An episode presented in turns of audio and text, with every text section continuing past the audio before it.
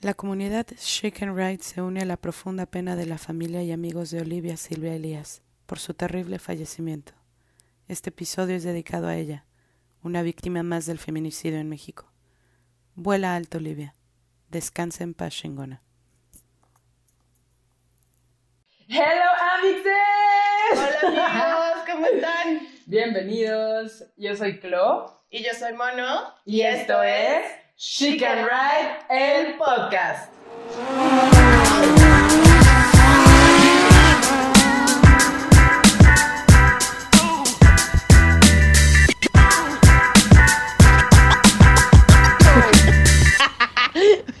Risa. A ver, ya. Bueno, hola Mono. ¿Cómo Hola, estás? Súper bien, con invitada de súper lujo. Eh, Michelle, qué bueno que estás aquí con nosotras, bienvenida. Hola, hola, muchas gracias por la invitación. No, gracias a ti por venir. Queríamos hacer como un preámbulo de cómo fue que te conocimos, porque esta es una historia súper curiosa, ¿no? Eh, tenemos a nuestros amigos de Motofil, a quienes les mandamos un beso en su mollera. Hola Dani, hola Alex, ¿cómo están? Eh, y nos contaron que tenían una, una conocida que había tenido un accidente en moto y que así había perdido su pierna, ¿no? Entonces nosotras, obviamente como riders y como mujeres, dijimos, tenemos que ayudarla, ¿qué hacemos? ¿Qué es lo que tenemos que hacer? Y nos dijeron, va a haber una rifa y van a estar todos en, en Hidalgo apoyándola, ¿no? Entonces todas las chicas se sumaron, este, de hecho supimos incluso de personas a las que nosotros les habíamos comentado que, que- que hicieron depósitos sin, necesi- sin necesidad de ir al, al evento. Y cuando te conocimos, nos contaste tu historia, la verdadera historia que nos sacó por completo de onda. No sé si viste nuestras caras, que fue así como, mira, ahorita de pensarlo y de recordarlo se me pone la piel de gallina. Este, ¿por qué no nos cuentas quién eres y qué te pasó? Ok, pues yo soy Michelle, muchas gracias de verdad nuevamente por estar aquí, por pues haber asistido al evento, que pues esa fue un lazo que nos hizo que nos conociéramos, no Sí, solo a ustedes, claro. sino a muchísima gente, y agradezco el apoyo, aprovecho para decirles muchas gracias.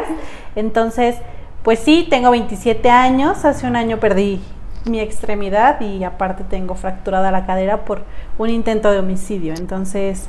El papá de mi hija me aventó de un cuarto piso del edificio donde vivíamos aquí por la unidad del Rosario. Entonces, pues debido a esa caída se me enterró una varilla y perdí la pierna. Entonces sí fue obviamente pues un, un lapso y un accidente muy difícil. Pero pues mira, siento que las cosas pasan por algo y pues aquí estoy para contarlo. Entonces tengo vida y salud, que es lo más importante. Entonces, pues venga. Me encanta cómo lo dices. Creo que desde la vez que te conocimos y que nos contaste la historia, tu vibra fue tan positiva y tan bonita. Y es como, a mí sí me gustaría saber, ¿qué hiciste? O sea, ¿hace cuánto pasó? Luego, ¿cuánto tiempo tardaste en que pudieras platicarlo tú de una manera a lo mejor en la que no te afectara emocionalmente? Porque hasta a mí hay veces que hay cosas que son emocionales, aunque no haya sido tan grave, y pues me- se me corta la boca, la, la- el, ¿cómo se dice? La garganta que da ganas de llorar. y es, "Ay". Entonces, yo quiero saber cómo, cómo lo hiciste, si, si fuiste a terapia, cómo fue tu proceso de, De adaptación de a adaptación esto. a, a esto. Tiene un año que me amputaron. Justamente el 14 de febrero cumplí un año que me amputaron. Entonces voy recién salidita del hospital. Pero pues mira, de repente es que pasa este accidente, yo pierdo la conciencia y despierto en la Cruz Roja, ¿no? Entubada y pues ya sabes con todos los procesos. To- todavía no me amputaban. Y pues salieron, le dijeron a mi tío que era mi vida o mi pierna y obviamente mi familia pues dijo, ¿sabes qué? Mil veces su vida porque pues tengo una hija de 11 años, entonces dije, no, su vida totalmente. Despierto yo al otro día y me dan la noticia, ¿no? Oye, ¿qué crees? Te tuvimos que amputar. Este, porque pues la arteria no conectaba, intentamos rescatarla y todo esto. Y desde ese momento en que me avisan, te lo puedo decir sinceramente y mi familia que, que estuvo ahí, no me afectó tanto la noticia. ¿Por qué? Porque seguía con vida. ¿Por qué? Porque he aprendido y porque pues he tenido también conocidos, familiares, tuve una tía que también la amputaron, que el que pierdas una extremidad no te detiene. Al contrario, ¿no? Te hace saber realmente qué persona eres, qué tipo de fuerza tienes, cómo estás dispuesto y disponible para salir adelante. Entonces, no me detuvo para nada. Mira, hay herramientas que te, que te ayudan a movilizarte, muletas, andaderas, ahora ya mi prótesis, entonces sigo siendo yo, estoy yo, que es lo importante, entonces obviamente sí fui pues a terapia porque pues era una pérdida, entonces fui con una tanatóloga, me ayudó muchísimo y me enseñaron a aprender también en que en este proceso yo también tuve la culpa. Yo también fui culpable de perder mi pierna por nunca establecer un límite. Yo tenía la fuerza y el poder de haber decidido marcharme de ahí a pesar de todo y no lo hice. Entonces, parte de este proceso fue mi responsabilidad.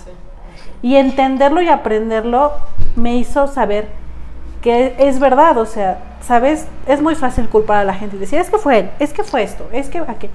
Pero realmente cuando te choqueas y dices, también yo estuve involucrada en este círculo porque si yo hubieses querido desde hace años atrás, me hubiese ido realmente. Pero me mantuve por el miedo, por la dependencia, por lo que tú quieras, pero me mantuve en ese círculo vicioso, entonces también parte de esta pérdida es mi responsabilidad. Sí, que somos pues co-creadores de nuestro destino, ¿no? Así muchas veces no somos conscientes de eso justamente, como que te dejas llevar por lo que va pasando, porque te vas sintiendo como a lo mejor un poco atrapada y influyes así, o sea, como que es bueno, bueno, pero cada vez te vas cerrando más, te vas cerrando más y, como dices, vas, vas dejando que a lo mejor la gente rebase tus límites hasta que ya no puedes más y entonces sí explotas o, o explotas para afuera explotas para, adentro, ¿no? Y creo que en, este, en tu caso fue para adentro, o sea, como que, No, y ¿sabes qué pasa? Perdón, que nunca esperas y nunca sabes lo que puede llegar a pasar. O sea, nunca lo imaginas, ¿sabes? Nunca piensas, exacto, o sea, nunca dimensionas y dices, si sigo dejando que mi vida siga pasando así, va a pasarme esto. O sea, no, al contrario, ¿no? Yo de repente ahorita te lo puedo decir y me he dado cuenta que sí soy muy fuerte, pero realmente era fuerte desde que estaba dentro de esa relación tan, tan destructiva porque me mantenía. Entonces, ahora pues dije, mira, no hay de otra, tengo que salir adelante porque pues no puedo sentarme a ver cómo mi vida pasa. Entonces tengo que salir adelante, echarle muchas ganas y tengo mi hija que es mi, mi mayor, mi mayor esfuerzo, tengo mi pareja, entonces a mi familia que me apoya tan linda en todo y siempre están ahí y a personas como ustedes que sin conocernos y mira, de repente están ahí, ¿no? Entonces realmente siento que cuando pasa algo bueno es porque te abre una puerta para algo más bonito, una nueva oportunidad para otras cosas. Claro. Y una de las cosas que yo te preguntaba cuando estábamos, cuando te invitamos a que, a que vinieras al podcast, era, o sea, yo no quería ser intrusiva, yo no quería preguntarte algo con lo que te sintieras incómoda, o, o sea, hablar de algo en lo que tocar una fibra que fuera incómoda para ti, ¿no? Entonces te pregunté abiertamente y te dije, Michelle, ¿hay algo que no quieres que hablemos? Y me dijiste, no, por supuesto que no. Tenemos que hablar de todo, todo el mundo tiene que enterarse cómo fue el proceso, porque yo quiero ayudar a la gente. Así es. Y obviamente creo que la persona más importante y, y, y, a quien le tienes esta, esta responsabilidad sobre todo es tu hija, ¿no? ¿Cómo le explicas a un hijo que tu papá o que su papá trató de matar a su mamá. ¿Cómo sanas las heridas? ¿Cómo le explicas a, este, a esta personita que la otra persona, que probablemente son las dos personas a las que más quiere, llegaron a este grado de disolución y de pues de agresión. De agresión, o sea, de... de agresión, que es pues, dentro del círculo familiar, que es como tus pilares, etcétera, ¿no? Tu papá, tu mamá, tú. Sí, exacto, es como, como el La familia pequeñita, entonces sí. Pues realmente yo desde que... Tengo un año de amputada, pero ya tengo dos años de separada. Entonces, desde que pasó todo, desde que yo empecé a separarme, porque pues te vas dando cuenta, ¿no? O sea, que sí tratan de, de menospreciarte, de sobajarte y de mantenerte donde ellos quieren mantenerte. Pero me di cuenta que él tenía tanto poder porque yo se lo había dado. Es la realidad. es una persona común y corriente, como yo, como ustedes, como cualquiera, pero yo le di ese poder y esa posibilidad de, de crecerse, pero bárbaro. Entonces, un día desperté y dije, ¿sabes qué? Tú eres igual que yo, tú vales lo mismo que yo y y punto. O sea, de verdad ya estoy, ya estoy harta, ya estuvo bueno, te vas de la casa, etcétera, y ya, ¿no? Y siempre me amenazaba así como que, es que tú no vas a poder pagar la renta, el gas, el agua, la luz. es que tu trabajo...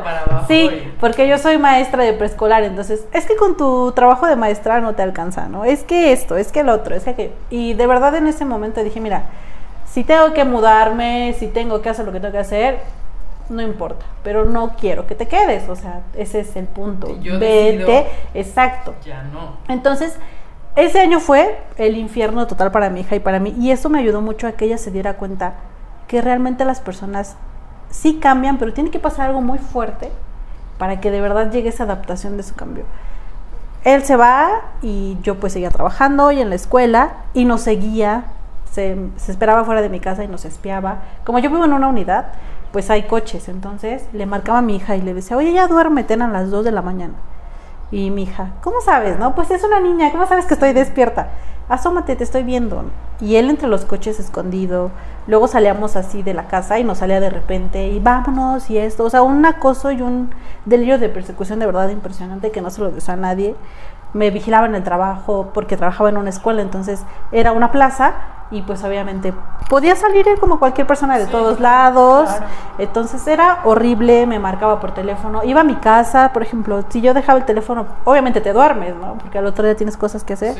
Me marcaba ahí, no, es que estás con otro, es que dónde estás, me rompió la puerta más de dos veces. Tengo una protección y la rompió de verdad así la chapa. No, fue un infierno de verdad, fue un proceso muy muy complicado y yo seguía firme en, pues no me importa, pero no regresas, o sea, haz lo que tú quieras, lo que creas necesario, pero no regresas.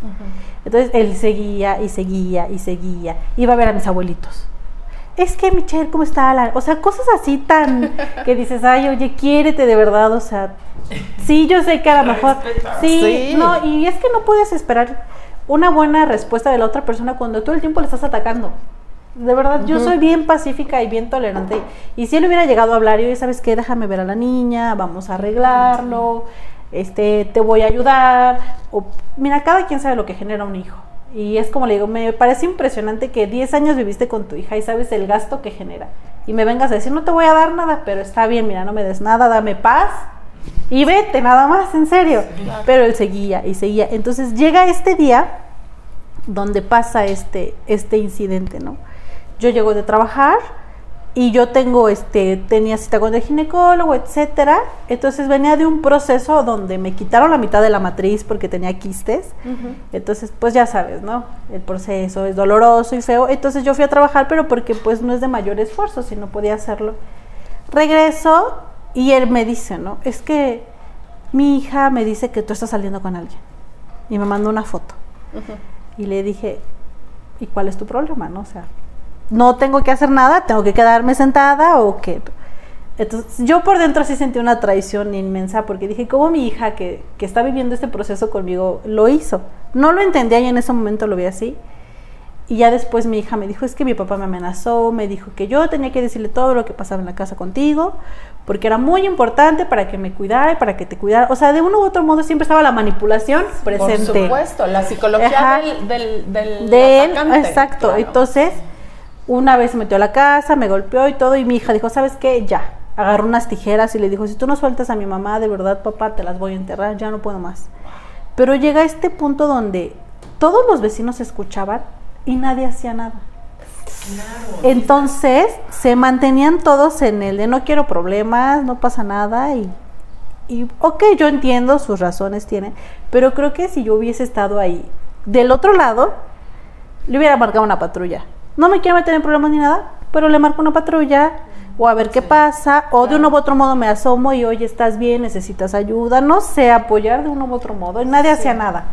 Entonces yo me empiezo a pelear con él, él se va, me quedo con mi hija hablando y le digo, oye, pues ¿cómo crees que hiciste eso? Hija, no se te olvide porque yo ya no estoy con tu papá, todo lo que hemos pasado es muy difícil. ¿Sabes qué? Voy a salir. Y abajo de los juegos, abajo de mi casa hay unos jueguitos. Entonces me salí y me senté, le hablé a él y le dije, yo ya estaba saliendo con él, pero hacía apenas de, platicar, yo lo conozco desde la prepa, entonces nos volvimos a ver y platicar y todo. y le digo, no, ¿qué crees? Y me dice él, ¿quieres que vaya? Es que no vaya a pasar algo, porque él ya había estado en incidentes donde él me rompía la puerta y tenía que ir por mí, por mi hija, o sea, cosas así. ¿Va a pasar algo? Le dije, no, no te preocupes, mira, ahorita voy a hablar con mi hija que se llama Laimi, no pasa nada. Y en eso veo que un taxi se estaciona y se baja él, o sea, su papá de mi hija del taxi, ¿no? Corriendo y grabando, porque yo ya había iniciado una demanda en lo familiar para la guarda y custodia de mi hija. Entonces, pues él como prueba, ¿no? Se baja grabando y no, pues miren, y que está sola mi hija, y que no sé qué. Yo subí y le dije, mira hija, ¿sabes qué? Sin juez, sin abogado, ya estoy cansada. ¿Qué quieres tú? Yo respeto la decisión que tú quieras tomar. Si quieres irte con tu papá, es tu papá. Y así sea la peor persona del mundo, hija, no lo vas a ver. Es un cariño que tú tienes hacia él, has vivido con él toda tu vida, o sea, y yo no te lo voy a quitar. Yo no te voy a decir tu papá es el peor porque a mí no me corresponde. Cuando tú crezcas, tú ya lo vas a decidir y lo vas a juzgar. Pase, me dice, sí me quiero ir con mi papá. Hoy nada más a quedar a dormir y ya mañana yo regreso. Le dije, ok, pues ya es diferente, ¿no? El que diga, me quiero ir nada más un día, que, ajá. Sí, y ya se va, se iba, entonces van caminando hacia la puerta y mi hija ya lo ve como muy, muy en serio, o sea, como que pensó que yo iba a decir, no, no te la llevas, ¿no? Quédate. Pero ella ya lo sentía de, sí me va a llevar mi papá, ¿no? Mamá, ya no quiero irme con mi papá. Entonces yo la agarro y le digo, bueno, pásate. Y él la carga, yo vivía en el tercer piso. Entonces le dije, ya, donde empezamos a jaronear a mi hija y tú le dije, no te la lleves, no te la lleves. Y él me la llevo, me la llevo. Y en eso me jala del brazo y yo por agarrar a mi hija me bajo así, arrastrando al primer piso yo colgada de su brazo para que no se llevara a mi hija, pero pues es muy tonto, ¿no? Porque una fuerza así es mayor de un hombre, la verdad, y yo decía, no me importa, ¿no? Pues me arrastró hasta el primer piso, se me enterró un, aquí tengo una herida de que se me enterró algo del barandal, pero yo aferrada, no te la llevas, y no te la llevas, y no te la llevas, y gritaba, y no había nadie de verdad. Nadie, nadie así. Edificio, tercer piso, ¿cuántos departamentos sí, y no había nadie. Entonces, él ya suelta a mi hija y mi hija le decía, papá, vas a lastimar a mi mamá de su colita, acuérdate que fue con la doctora. Y él, no, es que no me importa, y así haciendo un relajo y todo. Entonces yo le digo, ¿sabes qué? Arriba de nosotros había una vecina que a veces nos ayudaba. Claro. Entonces le dije, voy a tocarle a la vecina. Entonces subí corriendo y le tocaba y no habría nadie. No sé si ¿sabes qué pasa? Que son segundos, pero tú lo sientes como una eternidad. claro. Sí, sí, y yo tocaba y no me abría nadie, no me abría nadie. Entonces en eso volteo y estaba él. Me dijo, ya valiste madre. Y me dio un puñetazo en el ojo izquierdo así de plano y desde ahí te puedo decir, no me acuerdo de nada hasta que iba cayendo. Yo sentía cómo caía. Lo bueno es que en el tercer piso donde vivía yo hay una lámina. Entonces caigo sobre la lámina, que por eso la verdad yo creo que amortiguó la caída y sigo con vida. Y caigo, solo recuerdo así que gritaba que no se llevaran a mi hija porque la fuerza se la, o sea, se la quería llevar. Y hace cuenta que yo ya caigo en el piso y abro mis ojos y veo cómo vienen sus tenis verdes, te lo juro, o sea, eso no se me olvida. Sus tenis verdes y ya. No me acuerdo de nada. Como de película. Sí, o sea, de nada, de nada. Mi hija vio porque mi hija estaba abajo. Entonces ella estaba abajo en el afuera del portón porque él se la quería llevar, entonces ella vio todo y empezó a gritar y ahí fue cuando salió una vecina de otro edificio y la abrazó y le dijo, cálmate. Mi hija, la verdad es que tiene una madurez muy impresionante y tenía 10 años. Agarró el teléfono, su celular, le marcó a mi hermana y, tía, ven por favor, mi mamá está en el piso. Mi hermana vive muy cerca, entonces llegó. Él no marcó la, ambulancia, no marcó una patrulla, no hizo nada. Solo como que se quedó Perdí mucho tiempo y muchos litros de sangre porque él solo estaba parado observándome. Me sacó mi celular, lo desbloqueó todavía con mi huella, se lo llevó, ya hasta que la vecina y mi, hija le habló a mi hermana y todo, llegó mi abuelito, llegó mi hermana, le marcaron a la ambulancia y pasó. Pero te aseguro que si no hubiese salido esa vecina, me hubiera muerto ahí o desangrada o lo que tú quieras porque no había nadie. Nadie, y obviamente es un grito pues muy feo. Una vecina que vive en otra unidad, pon tu dos unidades enfrente, porque son muchas unidades ahí en el Rosario. Entonces me dice, yo escuchaba, o sea, yo escuchaba y yo desde mi ventana gritaba, maldito, déjala. Pero pues yo sabía que no me escuchaban porque en lo que yo bajaba le daba toda la vuelta a la manzana, en lo que llegaba a tu unidad. Yo le gritaba y le gritaba y le gritaba y marqué una patrulla y todo y no, no me escuchaba. Yo te vi, o sea, yo te escuchaba. Pero el absoluto dolo de golpearte y después tomar tu cuerpo. Sí. y aventarte por la ventana, ¿no? O sea, no es una situación de fue un accidente, no fue un accidente. No, y luego llega un, llega un policía y mi yo me acuerdo que yo tenía el pie de mi abuelito abrazado, ¿no? Porque mi abuelito dice que yo me arrastraba y le decía, es que se quiere llevar a mi hija. Y entonces mi abuelito me decía, no, cálmate, ¿no? Y él gritaba, es que ella se aventó. Es que vela, ella se aventó. Entonces, la verdad es que agradezco a la vida que los que los paramédicos dijeron, mira, no me importa si se aventó, la aventaste, lo que haya pasado, lo que importa es darle una atención médica. Entonces me llevaron y todo, y fíjate, es muy chistoso porque yo platicando con mi hija y todo, me dieron de alta y todo, y ella fue la que me dijo, no mamá, es que la vecina estaba ahí cuando me abrazó. Y me dijo, no es cierto, ella no se aventó. Tu papá la aventó, hija, pero no voltees. Porque pues mi hija volteaba a verme y yo estaba en el piso. Entonces dice, me abrazó y me dijo, no, cálmate, ahorita va a venir alguien. Y, y él, hace cuenta que, por ejemplo, llegó todo, llegó la patrulla y él se quería llevar a mi hija aún así. Entonces mi hermana le dijo, no se la puede llevar, ahí están en un trámite legal. Mi hermana tiene la guardia de custodia preventiva, no se la pueden llevar. Y pues el policía dijo, mira, entre que sí que no, no te la lleves. La subieron a la patrulla y dijeron, si tienes que solucionar algo, pues ya más adelante, pero ahorita no te la puedes llevar. Claro. Entonces no se la llevó y en eso volteó mi hermana y ya no estaba él, ya no había nadie, solo ahora sí había mucha gente y todos ahí. sí, en serio, pues por el morbo y todos ahí, entonces dice, se escapó porque volteamos y ya no estaba. Y, y la y lo que sucedió después, ¿no? Que todo este proceso legal que nos contaste en, en unos minutos y él sigue libre. Sí, y te lo puedo decir, me dijeron que no va, todo va a pasar. Que es muy difícil porque yo tendría que tener un video donde él me está aventando para que sea una prueba. Mira, nuestra productora me encanta que está en un coraje que no puede con él. No, está muy cañón. Es que está muy cañón. O sea, se siente mucha impotencia, la empatía contigo, con la niña. Y el, el sentir que estaban tantas personas alrededor. O sea, 10 personas en el edificio ya estaban en ese momento. Y si la vecina del siguiente edificio te escuchaba, pues claro que te escuchaban. Y creo que, o sea, sí quiero decir el, a las personas que nos escuchen, si está pasando algo que ya sabemos que es un nivel de violencia que está sobrepasando a lo mejor hasta los gritos, que de repente acá la vecina se está peleando gritos, o sea, pero que escuchas que están aventando cosas, que a lo mejor un, un niño está involucrado, es como de, algo está pasando, por si sí o por si no yo voy a llamar a la patrulla y ya será cuestión de, de la pareja, sea el género que sea, eh, decir, ¿sabes qué? Si me están agrediendo o no, porque también ahí entra la responsabilidad, dice que a veces también es complicado y decir, ay, no, como que si entra el, ah, no, o sea, como, no, no, no pasa nada, yo aquí lo, aquí lo controlamos, ¿no? O sea, como que vuelven a cubrir. Pero de todos modos, sí el, el hacerlo, o sea... Crea un precedente. Crea un precedente porque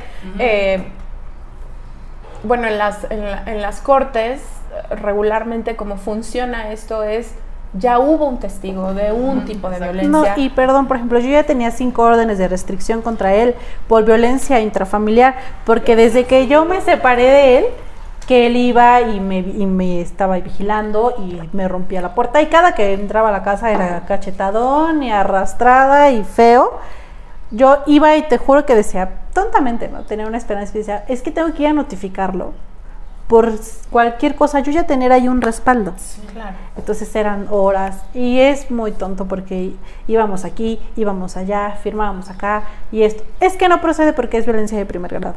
Es que no procede porque es violencia de primer grado. Y ahorita me dice mi abogado, y ahorita que ya estás así, ¿qué? Tampoco procede. Entonces, ¿qué pasa? No, porque no hay un... Porque no hay un video, porque a lo mejor hay un testigo, o sea, aunque testificar alguna de las vecinas, o sea, tiene que ser un testigo porque puede ser tergiversado. Exacto, puede, haber manipulación o algo así. que es la situación que, que, nos, que nos atañe como mujeres y que nos atañe, déjate como mujeres, como seres humanos, ¿no? O sea, este tipo de cosas Ayer estaba escuchando la estadística, 11 mujeres mueren en nuestro país diario. Cada día 11 mujeres mueren por violencia, por feminicidio, por, por, por no de causas naturales, ¿no? Y 8 de cada 10 mujeres diario son violadas, incluso por sus parejas. ¿no? Este tipo de estadísticas tienen que parar, este tipo de estadísticas tienen que llegar a un alto. ¿Y qué es lo que podemos hacer? Tú, como una mujer que vivió esta situación, como una mujer que, que sigue viviendo las secuelas de esa violencia, ¿qué les dices a las chicas y a los chicos también? Porque hay muchos chicos que sufren de violencia. ¿Qué les decimos para darnos cuenta de que estamos en una relación que no va por ahí? Eh, tú dices que tú también fuiste culpable de lo que te pasó porque permitiste y le diste todo este poder a esta persona, ¿no? Que al final del día lo usó para tratar de destruirte, ¿no? Para tratar de matarte. Entonces, ¿cuáles son? Obviamente hay señales, ¿no? A mí, a mí me sorprende mucho que ahora leo y estoy como, ahora que estamos tan involucradas con el feminismo y que estamos tan involucradas con las causas a favor de la mujer y de la no violencia en general, eh, leía también ayer algo que decía, ¿qué creen? Les tengo una noticia. No tienen que estar con el güey que les puso todas las banderas rojas. O sea, Adivina que puedes salirte de ahí. Puedes salirte de ahí. Porque tú te das cuenta. O sea, es súper curioso, pero tú te das cuenta. Lo sabes. Está esta cosquillita en la que dices, híjole, es que esto no, No cuadra. no cuadra. Sí, lo sientes, como nos decía también aquella vez, o sea, lo sientes. Lo sienten en en la intuición. Sí, sí. O sea, la intuición te dice, esto no está bien. Es más, el consciente, la razón te dice, Sí. esto no está bien. Amiga, date cuenta. Amiga. Pero aún así hay algo, o sea, lo que te decía como que vas avanzando, vas fluyendo y dices, ah, bueno, o a lo mejor no piensas que va a cambiar porque es muy complicado, pero si dices, ah, bueno, o sea, nunca espero que, que esto llegue a- al nivel de, de que mi vida esté en riesgo. ¿no? Entonces, para que las y los que nos estén escuchando, sí tienen que ver, me, encantaría como ese mono que nos explicaras un poquito el, bueno, como consejos de qué tenemos que ver para darnos cuenta que estamos siendo víctimas, ¿no? Y para salirnos de ahí. ¿Qué sería? Pues sabes que yo te lo puedo decir, yo viví 11 años con él, entonces desde el principio siempre como que dejan su marca, porque mira, me acuerdo yo estaba bien chavita y me decían, es que tú no puedes tener amigos hombres, porque todos quieren andar contigo, te lo juro, y yo... No es cierto, no, yo hasta tenía- tengo amigos gays o, pues sí. o- o algo Pues sí, así. contigo, ¿no? Exactamente. Sí, exactamente. ajá, o de, es que, por ejemplo, no íbamos a una fiesta. Es que tú no puedes bailar con nadie, porque todos los que bailan contigo es porque quieren andar contigo, te lo juro. Es que Sí. yo, yo en ti sí confío, pero en los demás no. Y yo, pero ¿cómo puedes decir que confías en mí y en los demás no? Yo soy la que decide si pasa o no Sí, pasa. Yo soy la que, ok, yo te puedo decir, me gustó, pues va, o no me gustó, pero yo decido qué pasa. No estoy tonta, no soy una persona que no sepa qué quiere, ni mucho menos. Y aunque la persona que no sepa qué quiere, te aseguro que por respeto a su pareja, sabe que no es correcto, por ejemplo, ¿no? Que estés ahí mensajeándote, hay cosas así, o no sé, cualquier otra cosa. Y él siempre me dice, a ver tus contactos, y puras mujeres, o puras chicas de la familia, porque también después me empecé a dejar de mis amigas. Es que, ¿por qué vas a salir?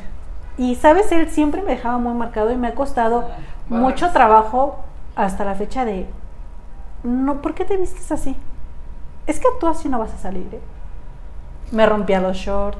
Yo antes adoraba usar shorts y faldas y, y andar bien fresca, vestidos, ¿no? No, me rompía los shorts con una tijera así. Yo ya puestos y me los cortaba. Me moreteaba las piernas para que no me pusiera. O sea, cositas así que es que porque te amo, te cuido. Sí, No me gusta que te expongas, no salgas. Y luego ya era como más con dolo, porque ya no era un tanto de te cuido esta parte de que te expongas, sino era ya de, es que te ves mal con esa ropa. O sea, ya estás gorda, ya estás bien descuidada, y así vas a salir. Ay, no, qué atrevimiento. Cámbiate. y se van metiendo tanto en ti Sí, en que llega un momento en donde dices, es que ¿La sabes qué, no me veo, no me siento a gusto con lo que veo. Cuando otras personas, por ejemplo, mi tía me decía, ay, te ves bien guapa, ¿no? Ay, dices que yo siempre he sido muy caderonzota, entonces me decía, ay, es que te ves, o sea, este tipo de falda te queda muy bien, ¿no? Porque si yo me la pongo me veo toda aguada. Un ejemplo, ¿no? O sea, cositas así. Y él, y él era así de, no, es que tú te la pones para enseñar.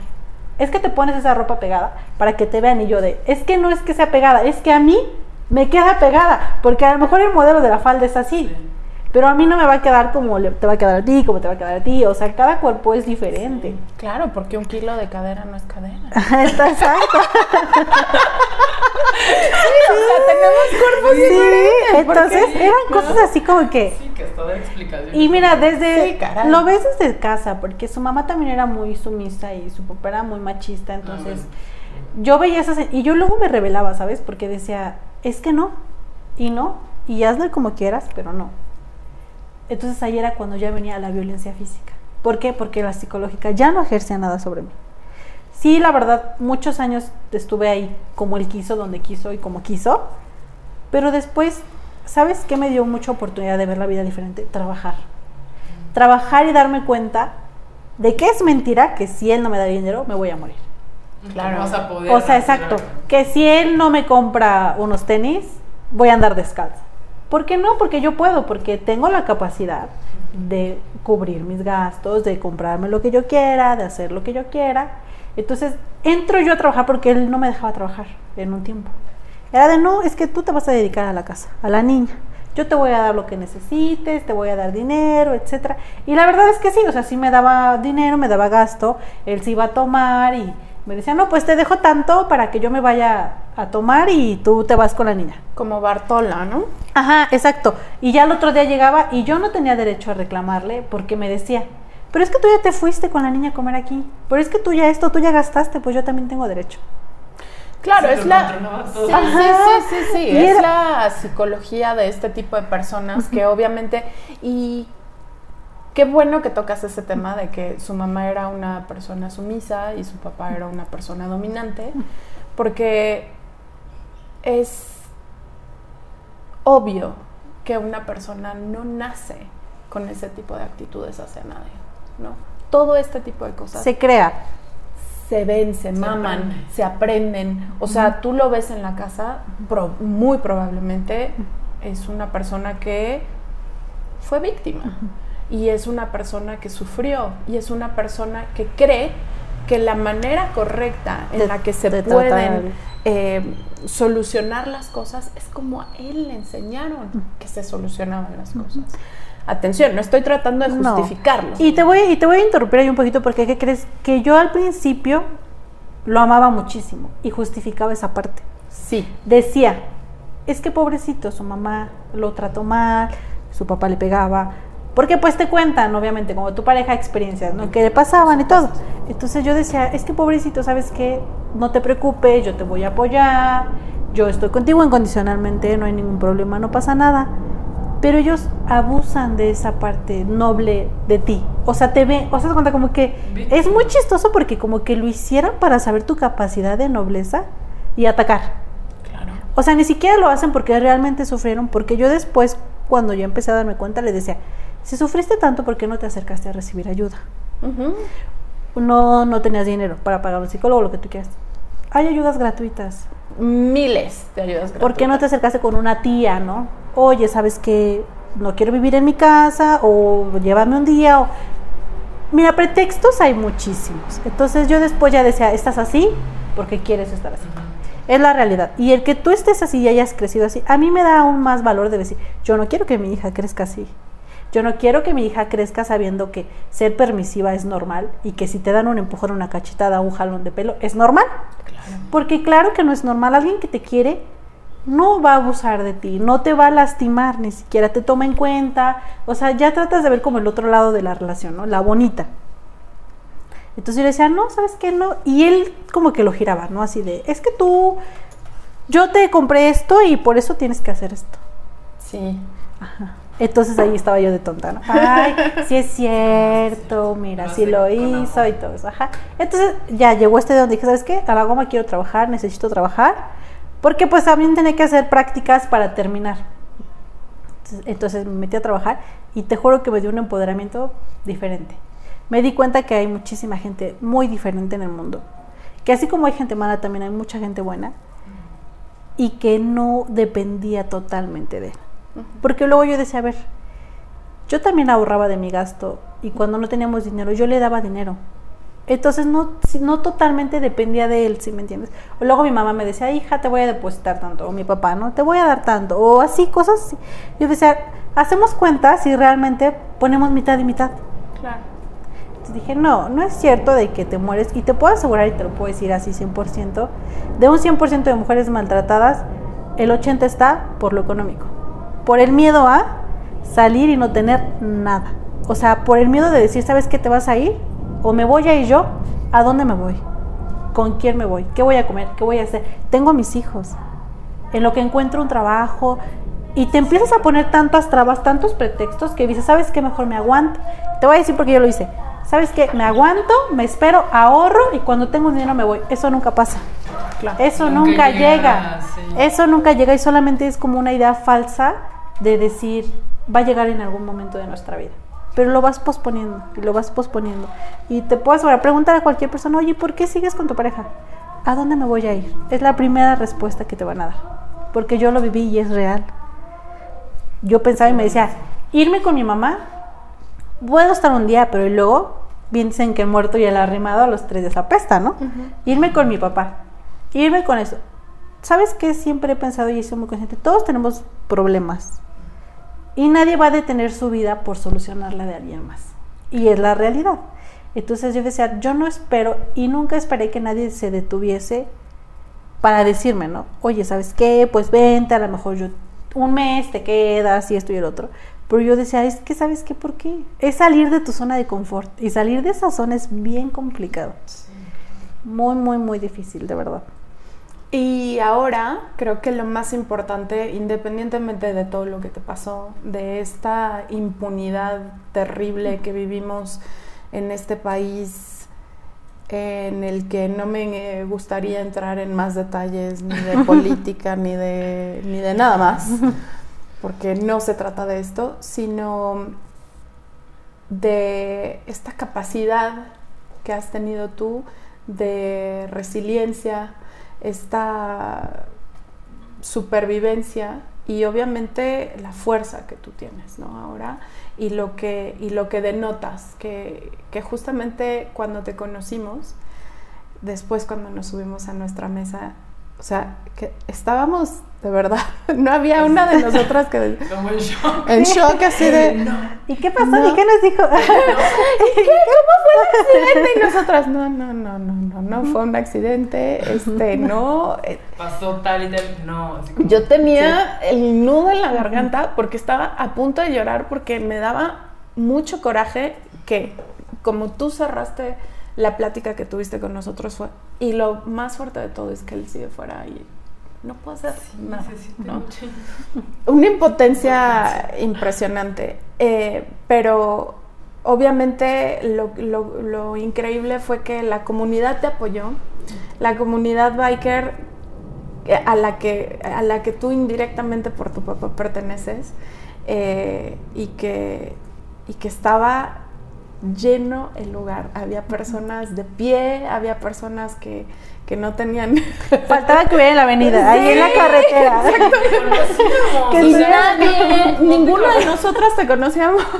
y éramos cuántas, éramos como 10 personas que fuimos a, este. 10 más las que querían ir porque estábamos en medio de la pandemia, ¿no? Y este y bueno, queríamos estar ahí contigo eh, y obviamente cuando nos enteramos de lo que realmente pasó fue como como que nos volteó. Como que nos volteó todas las cosas.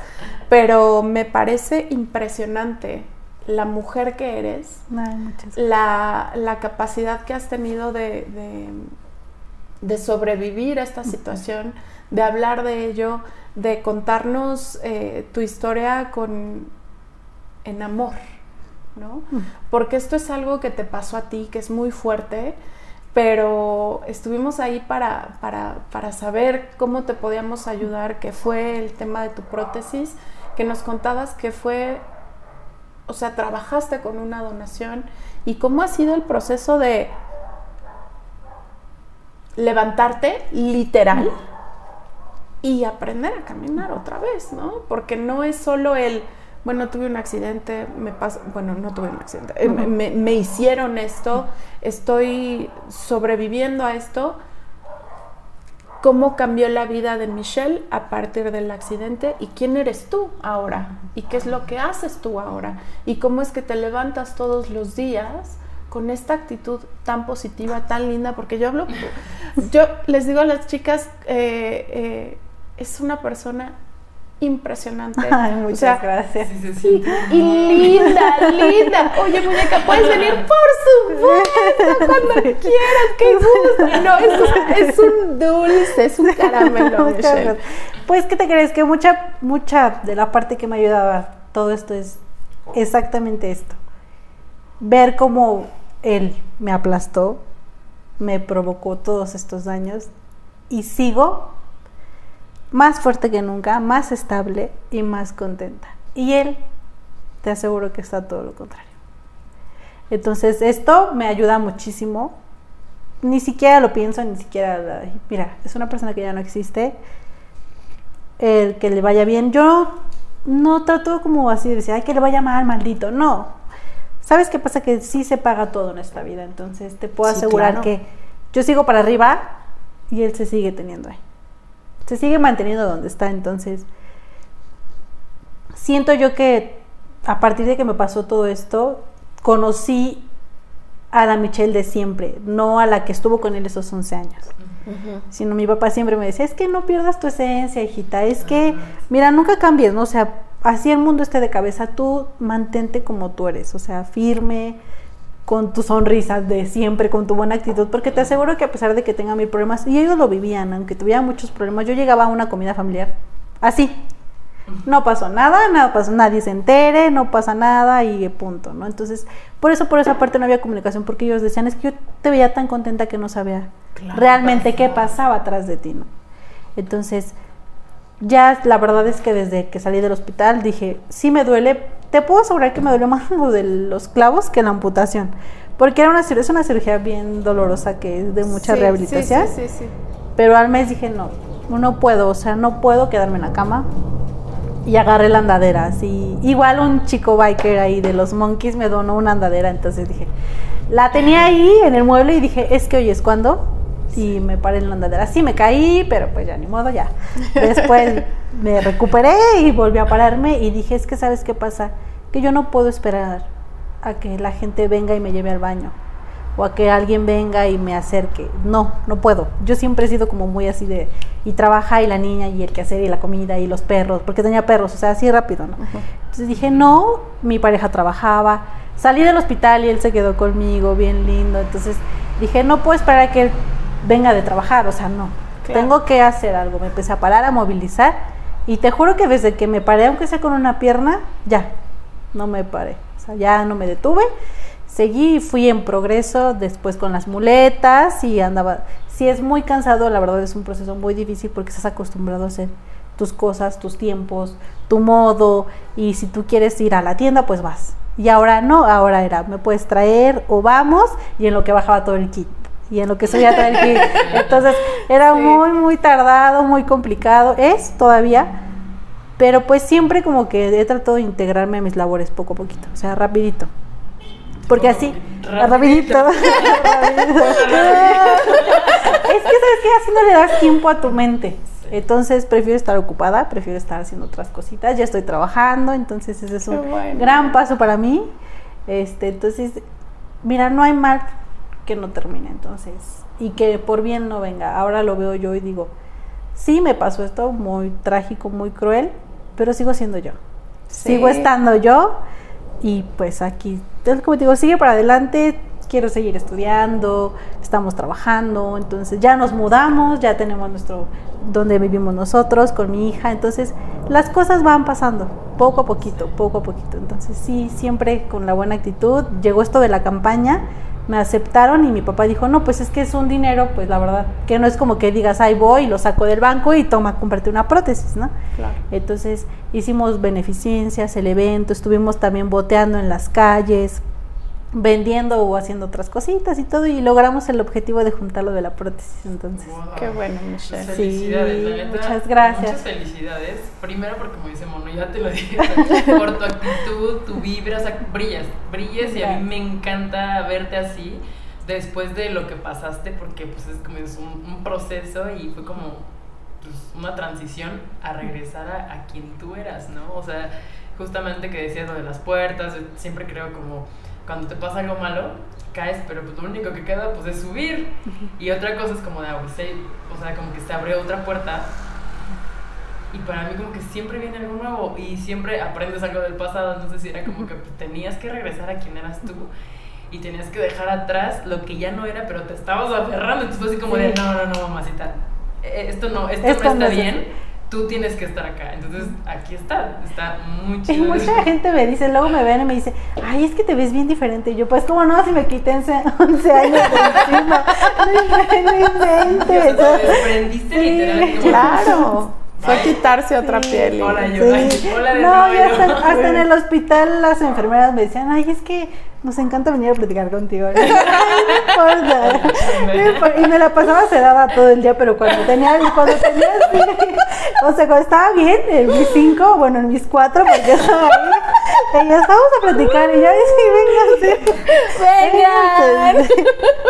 Y yo, vamos a platicar y hacer, es que no, o sea, es que te juro que te veo y ni parece que tengas un día de amputada, o sea, te ves normal. Y yo, pues es que, como que no voy a estar llorando, ni diciendo, ay, pobre de mí, pues no, ni modo, ¿no? Entonces, ay, bueno, sí, ya estábamos ahí platicando y todo, pero siempre fue así. La verdad es que desde que... Y aparte mi familia es bien bullying, entonces todos son de, ay, la Michelle tres cuartos. O, ay, en serio, te lo juro. Entonces, Sabes que vienen con cariño y que... Y es que eso me ayuda mucho, te lo juro, me ayuda mucho porque me ven y luego le digo, es que estoy completamente triste. Y mi tío, es que no puedes estar completamente triste, estás tres cuartos triste, algo así. O sea, sí, siempre. Mi papá también, o sea, cosas así. Y te juro que eso me ha ayudado mucho porque lo aceptas más rápido. Lo aceptas y, y estás normal, ¿no? O sea, como, como, pues sí, lo haces tu nueva normalidad y que pues, está bien y así va a ser. Y, ¿Sí? sí, o sea, no que sea como, ay, no, es que...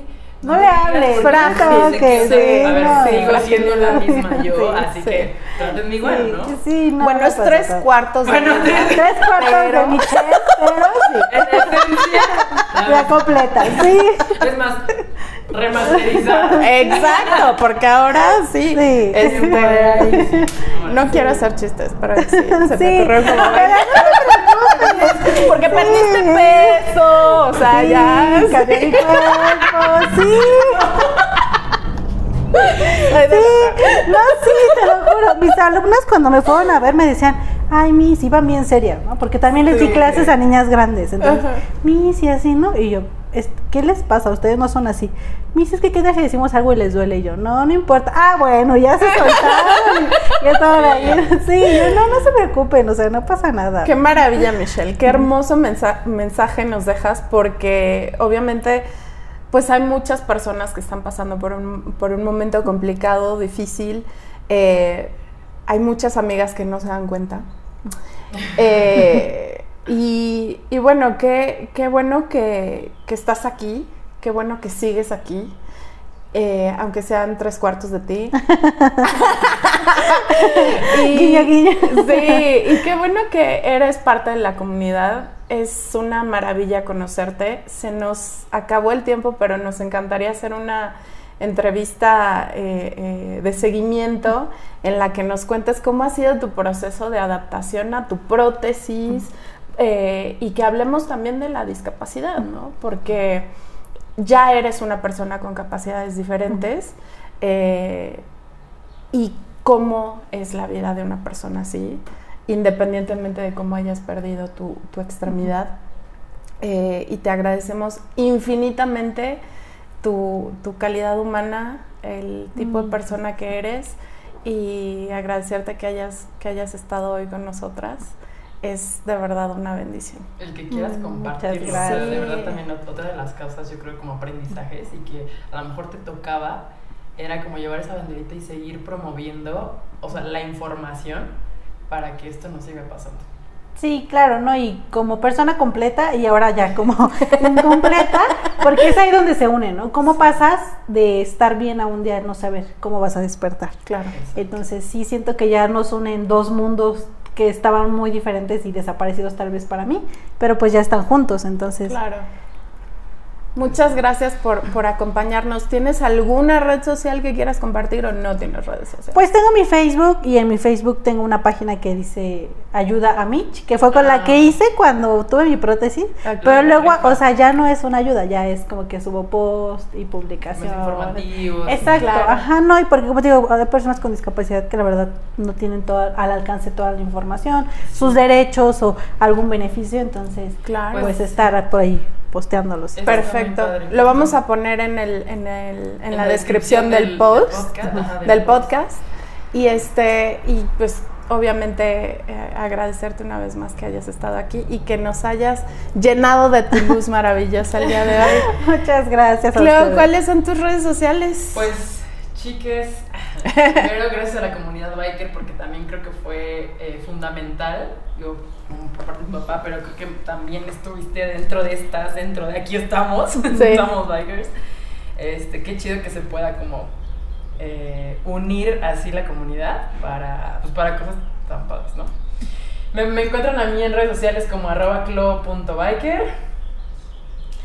Y a mí como Mono Venus, muchísimas gracias por estar hoy con nosotros. Cuídense mucho, Bye. dense cuenta. Bye. Amiga, date cuenta. Bye. Bye. Hello amixes. Oigan, les recordamos que tenemos una sección que se llama El Chismógrafo. para que nos manden sus anécdotas. Pueden ser cagadas, algo sexoso, ¿qué más, Mon?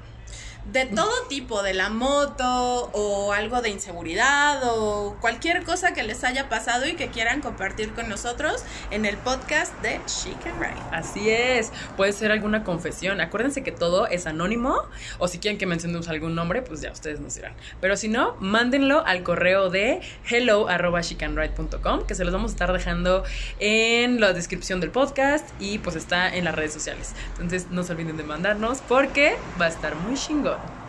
Bye. Las Adiós. esperamos para el próximo podcast. Chicken rice, chicken rice, la la la la la la el podcast. La la la la la la la la la la. Brum brum brum brum brum.